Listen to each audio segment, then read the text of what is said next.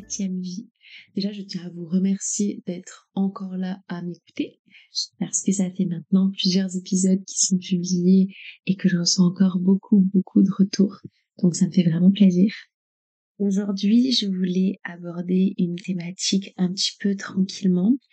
J'avais envie de parler de thérapie. Alors mon but n'est pas de vous convaincre, euh, de vous forcer à faire des thérapies, pas du tout. Euh, je sais que c'est juste quelque chose parfois qui peut avoir l'air très opaque, qu'on pose beaucoup de questions sur comment ça se déroule exactement, etc. Euh, je vais pas pouvoir évidemment décrire très précisément comment ça se passe et en plus de ça je ne suis pas sûre que ça serait utile puisqu'en réalité euh, toutes les thérapies sont différentes et que c'est vraiment en fait le matériel de la thérapie c'est vous-même donc, je crois qu'on dit le matériau de la thérapie, mais euh, ça moche. vous travaillez sur vous-même, donc forcément, si vous travaillez sur vous-même, vous n'allez pas pouvoir travailler sur moi, donc vous n'allez pas pouvoir travailler comme moi. Et c'est vraiment par rapport à ce que vous amenez et à ce dont vous avez besoin. Mais euh, voilà, je voulais juste parler de ces petites expériences de soins par euh, différents types de thérapies. Et c'est vraiment, je pense, une mini liste de tout ce qui existe parce qu'en réalité, je pense que vraiment, euh, on n'aurait pas assez de toute une vie pour tester tous les types de thérapies, mais je trouvais ça intéressant d'en parler. Donc déjà, si on entre directement dans le vif du sujet, je pense qu'il faut absolument faire la distinction entre le psychologue et le psychiatre parce qu'on n'y va pas du tout pour les mêmes besoins, mais il y a quand même beaucoup, beaucoup de comment dire de préjugés autour du psychiatre le psychiatre ne traite pas uniquement les personnes qui sont destinées à aller dans des hôpitaux psychiatriques hyper vénères comme dans les films. Déjà, je suis pas sûre que ça existe encore ce genre de, de structure. Mais la vraie distinction entre le psychiatre et le psychologue, c'est que le psychiatre est un médecin qui est en mesure de prescrire un traitement. Et en général, ça reste son domaine de compétence principale. C'est-à-dire qu'aujourd'hui, les psychiatres sont très très demandés et ils sont peu à même de réaliser des thérapies réellement parlées puisque euh, en fait ils ont peu de temps à accorder à leurs patients et c'est triste et la plupart le déplorent quand même. Mais euh, souvent on ne peut pas nous diriger uniquement vers un psychiatre quand il y a un souci Néanmoins, je pense qu'ils ont vraiment un rôle super super important parce que il y a beaucoup trop de situations dans lesquelles c'est le médecin traitant qui est amené à prescrire un traitement et souvent c'est catastrophique parce qu'en fait les médecins traitants ne sont pas des thérapeutes de psychologie ou de psychiatrie, ce ne sont pas des médecins de la psychiatrie. Et du coup, au même titre qu'ils ne sont pas gynécologues, sauf certains qui ont une formation en gynécologie, ils ne sont pas les mieux placés pour vous prescrire un traitement. Et puis, il y a tellement de paramètres à prendre en compte quand on choisit un traitement que vraiment, euh, il faut vraiment être un professionnel de ce domaine-là. Les psychologues, en revanche, ne sont pas en mesure de prescrire un traitement et en général ne posent pas non plus de diagnostic, même si ça peut arriver qu'il y ait des orientations. Souvent, c'est vrai que pour un diagnostic aussi, on est dirigé vers un psychiatre. Par diagnostic, ça peut être euh, un trouble de l'hyperactivité, ça peut être euh, un trouble bipolaire, ça peut être un trouble de la personnalité borderline, une dépression, l'anorexie, il y a beaucoup de choses euh, qui entrent dans la catégorie diagnostic, c'est pas uniquement euh, la schizophrénie par exemple, comme ça peut euh, ressortir pas mal. Et le psychologue, lui, va avoir plus le temps et plus les outils, souvent, pour être vraiment dans la thérapie parlée ou dans d'autres types de thérapies qui vont vraiment aller un petit peu plus loin dans les sources et les causes de, des choses qui vous posent problème aujourd'hui c'est comme ça que je l'ai vu et perçu. Ce que je déplore moi aujourd'hui, et ce que certains psychologues déplorent aussi, c'est qu'il n'y a pas ou peu de lien entre les psychiatres et les psychologues qui suivent une même personne. C'est-à-dire que euh, moi j'ai déjà eu des anecdotes de psychologues qui en fait étaient euh, en désaccord avec le diagnostic qui avait été posé sur un patient ou une patiente et qui avaient dû faire des démarches euh, soulever ciel et terre pour euh, réussir à se faire entendre alors qu'en fait c'était elle qui passait le plus de temps avec les, les, les, patients et qu'elles avaient en fait euh, beaucoup plus d'éléments à apporter au diagnostic qu'un psychiatre qui voit très très peu la personne. Le problème aussi aujourd'hui, c'est qu'on est souvent amené vers un psychiatre en urgence. Et en fait, un travail avec un psychiatre, mais même un travail avec un psychologue, en fait, ne se fait pas peu dans l'urgence. Ce qui se passe souvent dans l'urgence, c'est qu'on est médicamenté un petit peu de manière hasardeuse parce que ça reste un tâtonnement. Euh, on ne sait pas exactement encore quelle, quelle molécule pour quel cerveau, en gros. Et du coup, c'est vrai que ça reste restreint sur l'effet immédiat. C'est vraiment des choses qui s'inscrivent dans le temps. Moi, je suis suivie par un psychiatre depuis maintenant trois ans, je crois. Et au début, ça servait clairement à rien. Et dans les situations réellement de crise, ça ne sert pas à grand chose, en fait. Parce que limite, je vais pas le voir parce que je suis pas en état d'aller le voir. Donc voilà. Et donc, quand on a fait cette distinction-là, il faut savoir que les thérapies que je vais énoncer, les psychiatres et les psychologues sont en mesure de, le, de, les, de les, réaliser, mais que voilà, les psychiatres ont vraiment moins de temps, même si en vrai, bon, les psychologues, c'est un petit peu une catastrophe aussi, euh, puisqu'ils sont aussi très demandés. On se demande pourquoi on ne va pas très bien en France. Donc, sur les différents types de thérapies, il y a, dans un premier temps, les thérapies cognitivo-comportementales ce sont, alors là, je vais vraiment lister uniquement celles que moi j'ai testées. Les thérapies cognitivo-comportementales, le principe, c'est simplement de déconstruire les schémas, je dis simplement alors que c'est pas du tout simple, de déconstruire les schémas de pensée, souvent négatifs, que vous avez pu euh, construire. C'est-à-dire que si je prends mon propre exemple, parce que évidemment, je suis plus à même de parler de ce que moi j'ai vécu, c'est vraiment une démarche dans laquelle on va prendre toutes les situations dans lesquelles on a eu des projections négatives ou dans lesquelles on s'est retrouvé en difficulté. Et on va en discuter en fait. Et par moi c'était par des questions. La personne m'a amené finalement à me rendre compte de tout ce qui était de la projection vraiment négative et qui n'existait pas en tant que telle pour du coup reconstruire des schémas beaucoup plus positifs et vous permettre de par exemple refaire des choses ou vivre des situations qui auraient pu vous faire super peur. Alors ça a l'air un petit peu abstrait comme ça, mais si on prend une situation banale, imaginons que vous avez peur de... Enfin, vous êtes euh, super angoissé à l'idée d'aller une soirée avec des amis parce que vraiment ça vous met dans un état pas possible par rapport à d'autres choses que vous avez vécues, etc. Du coup, il y aurait tout un questionnement autour de ce type de situation, pourquoi ça vous fait peur, qu'est-ce que vous projetez sur ce type de situation, et du coup, euh, qu'est-ce qui réellement, quel est le risque réel dans la réalité? Souvent, il est très faible par rapport à ce qu'on projette et euh, vers quelle projection positive on peut aller pour euh, s'autoriser ce genre de, de comment on dirait de situation, se, mettre dans ce genre de situation? C'est toujours un petit peu abstrait, mais je ne sais pas trop comment l'expliquer autrement. Ensuite, j'ai aussi testé et je suis actuellement en train de faire les thérapies EMDR. Une thérapie EMDR alors, euh, MDR, je ne sais plus ce que ça veut dire le sigle, euh, mais en tout cas, c'est une thérapie qui, dans, dans, laquelle on ne parle pas ou peu.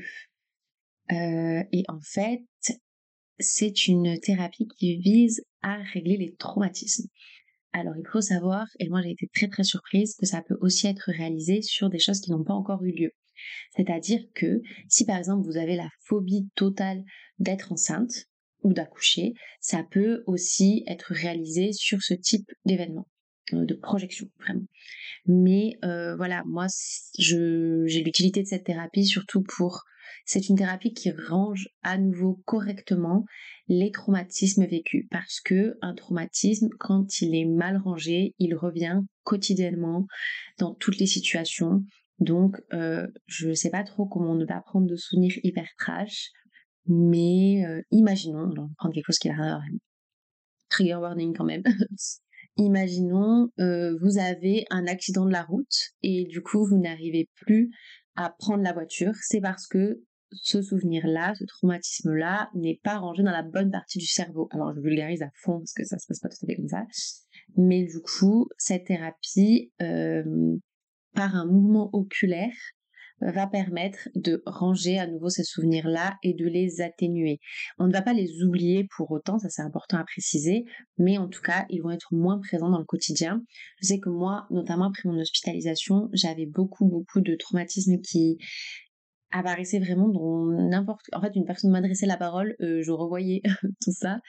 Et du coup le, la thérapie MDR m'a permis de me calmer. Alors je n'ai pas oublié ce que j'ai vécu mais vraiment ça prend moins de place dans mon quotidien et ça me permet quand même d'être fonctionnelle. C'est une thérapie qui euh, en tout cas me concernant a eu un effet totalement immédiat et c'est assez euh, impressionnant parce que on a l'habitude des thérapies parlées qui prennent beaucoup beaucoup de temps. Là c'est vraiment en tout cas pour moi et bon il y a d'autres choses que je mets plus de temps à gérer, mais en ce qui concerne l'hospitalisation, en une seule séance, j'étais déjà beaucoup, beaucoup plus à même d'interagir avec euh, les gens qui m'entouraient euh, qu'avant cette séance-là. Bon là, ça fait plusieurs séances que je suis sur la même chose, mais je vais y arriver et euh, je sens quand même que les choses sont différentes pour moi au fur et à mesure. Pour dire concrètement comment ça se passe, il y a plusieurs techniques.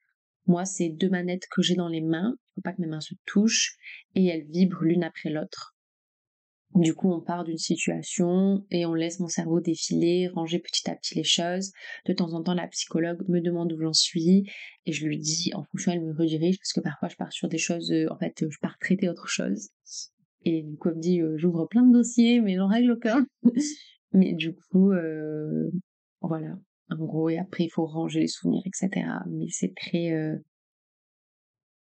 très simple à mettre en place, mais plutôt euh, difficile à vivre. Je tiens à préciser ça. Et je sais que pour les personnes en situation d'anorexie, c'est pas toujours conseillé. J'ai un petit peu forcé avec ça parce que moi j'y tenais, mais ça ne m'était pas du tout, du tout conseillé. Et notamment les personnes qui sont déjà dans une situation de fragilité, faut faire attention à ça parce que ça peut être euh, brassant ça peut bousculer les personnes. Voilà. Ensuite, j'ai fait aussi euh, très brièvement des thérapies en groupe. Alors, euh, c'est pas trop mon truc. Du coup, je vais en faire une mauvaise pub. Mais euh, en fait, du coup, j'ai fait des thérapies, notamment des groupes d'écriture, je crois. Je réfléchis à si j'en ai fait d'autres je sais pas, mais en tout cas, c'est des moments où euh, vous discutez avec des personnes qui souvent ont les mêmes problématiques que vous, et du coup, ça fait euh, potentiellement répondre aux questions les unes des autres, etc.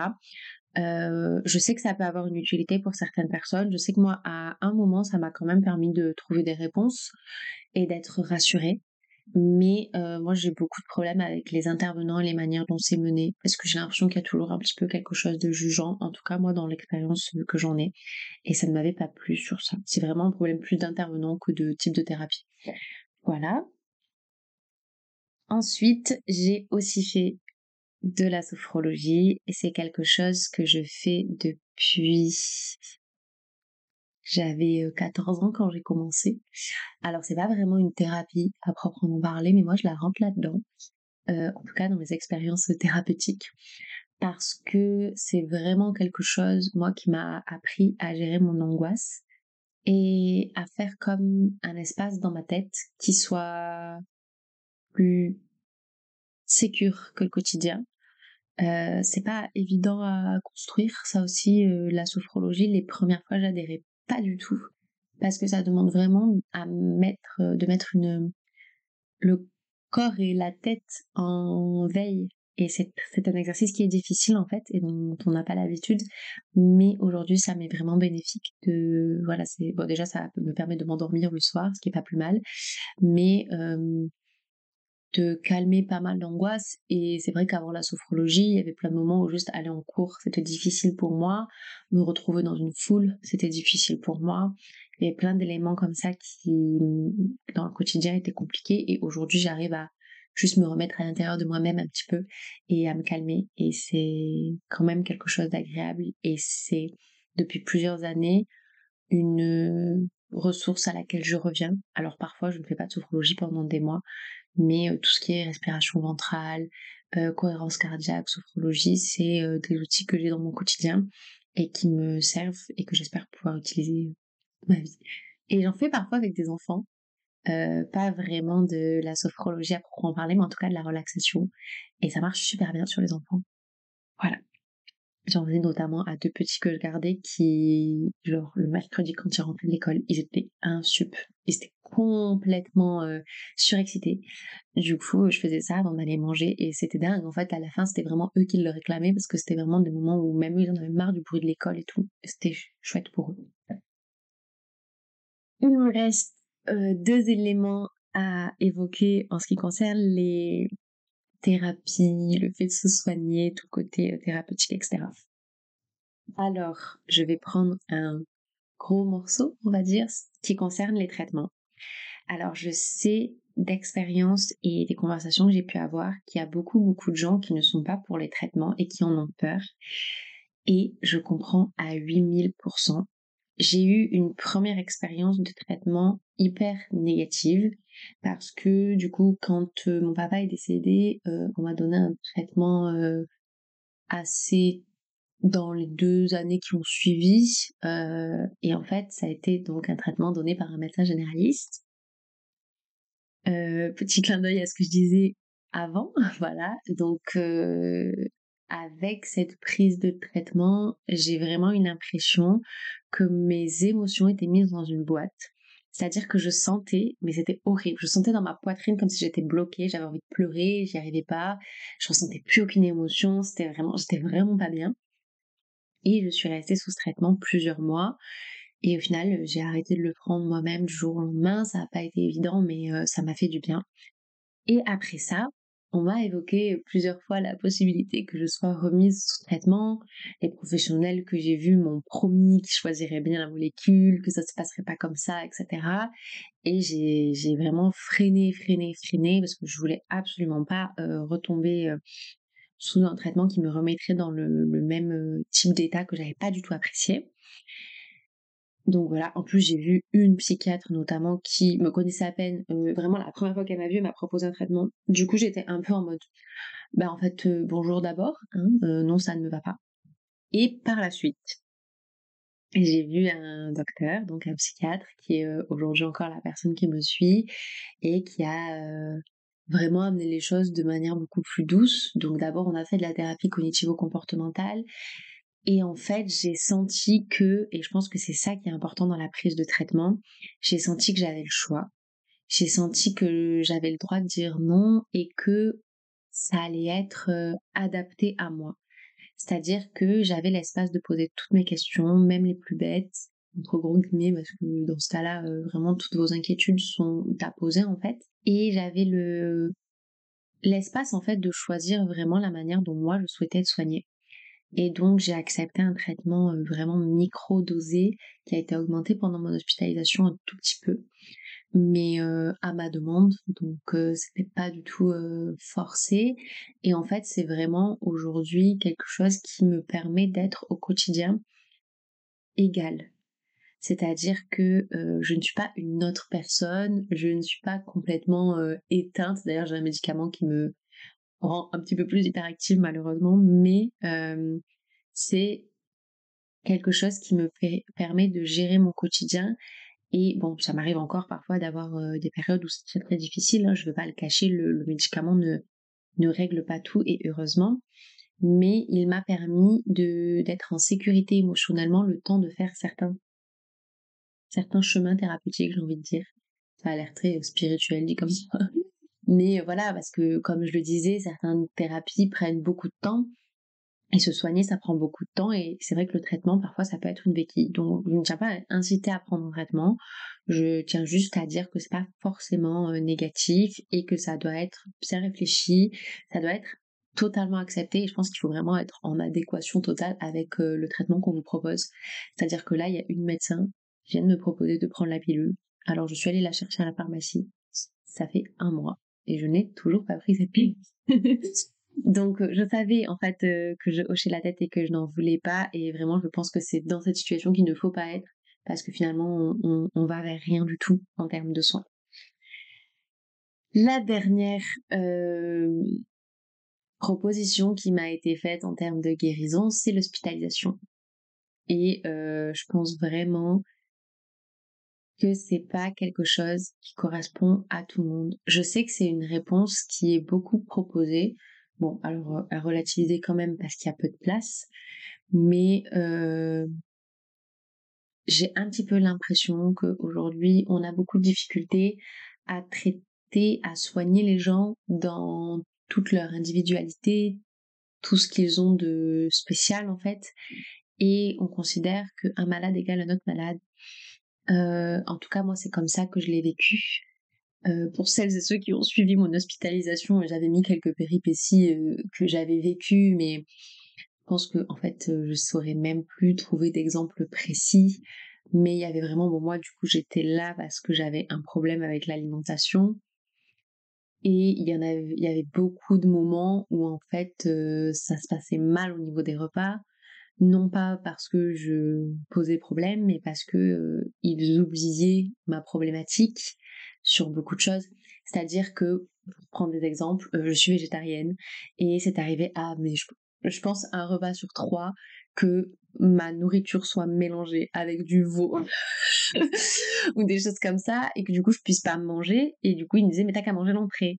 Parce qu'ils oubliaient en fait que j'étais malade et que ma maladie nécessitait que je mange euh, donc voilà, il y avait ça, il y avait aussi le fait que j'avais besoin de... Je me pèse de dos. Euh, quand j'étais là-bas, je me pesais de dos et aujourd'hui, je ne me pèse plus du tout. Mais du coup, c'était quelque chose qui était très bien pris par les infirmiers la majeure partie du temps, mais par les personnes qui n'étaient pas formées pour gérer euh, ça, bah, c'était complètement critiqué en mode de, mais qu'est-ce qu'elle a à nous les Donc voilà. Euh, du coup, il y avait plein de moments comme ça où on sentait que vraiment notre euh, maladie spécifiquement chez nous ne pouvait pas être prise en charge parce qu'ils savaient pas faire. Donc euh, c'est vrai que bah, tout ce qui était question d'hyperactivité et tout aussi, ils avaient beaucoup beaucoup de mal à le gérer parce que pour eux c'était un petit peu bah, nouveau, j'ai envie de dire. Du coup, je faisais des deals avec eux pour genre essayer d'être honnête, mais quand même de pas replonger trop. voilà. Donc, euh, en tout cas, c'était, euh, c'est une possibilité quand on a besoin de retour au calme. Je pense que c'est une très bonne euh, opportunité quand on a besoin de mettre du un stop. En fait, je sais que moi, ça m'a permis de me dire, ok, en fait, ce temps-là, il est pour moi, pour me poser, pour savoir vers où je vais en sortant. voilà, je venais de valider mon diplôme, je j'ai dans un rythme totalement effréné. Euh, je travaillais matin, midi, soir, week-end, nuit, euh, tout ce qu'il fallait, je, je, bossais. Et du coup, c'était vraiment euh, voilà un temps de pause, ça c'est sûr. Mais c'est pas que positif et je pense que c'est pareil, il faut vraiment être accompagné dans cette démarche-là pour choisir la bonne structure, les bons professionnels et ne pas se retrouver en urgence à peu près n'importe où. Voilà, je crois que j'ai abordé tout ce que je voulais aborder dans cet épisode, qui est un épisode très calme, je sors de la salle de sport, du coup je suis très éteinte, j'aime bien cet état. Euh, n'hésitez pas si vous avez des questions supplémentaires ou si vous avez besoin de précision. Je, si j'ai la possibilité et les compétences pour répondre et les connaissances, je le ferai évidemment. Je vous remercie pour votre écoute. Je vous souhaite une très bonne journée ou une très bonne soirée en fonction du moment où vous écoutez cet épisode. On se retrouve la semaine prochaine. Bisous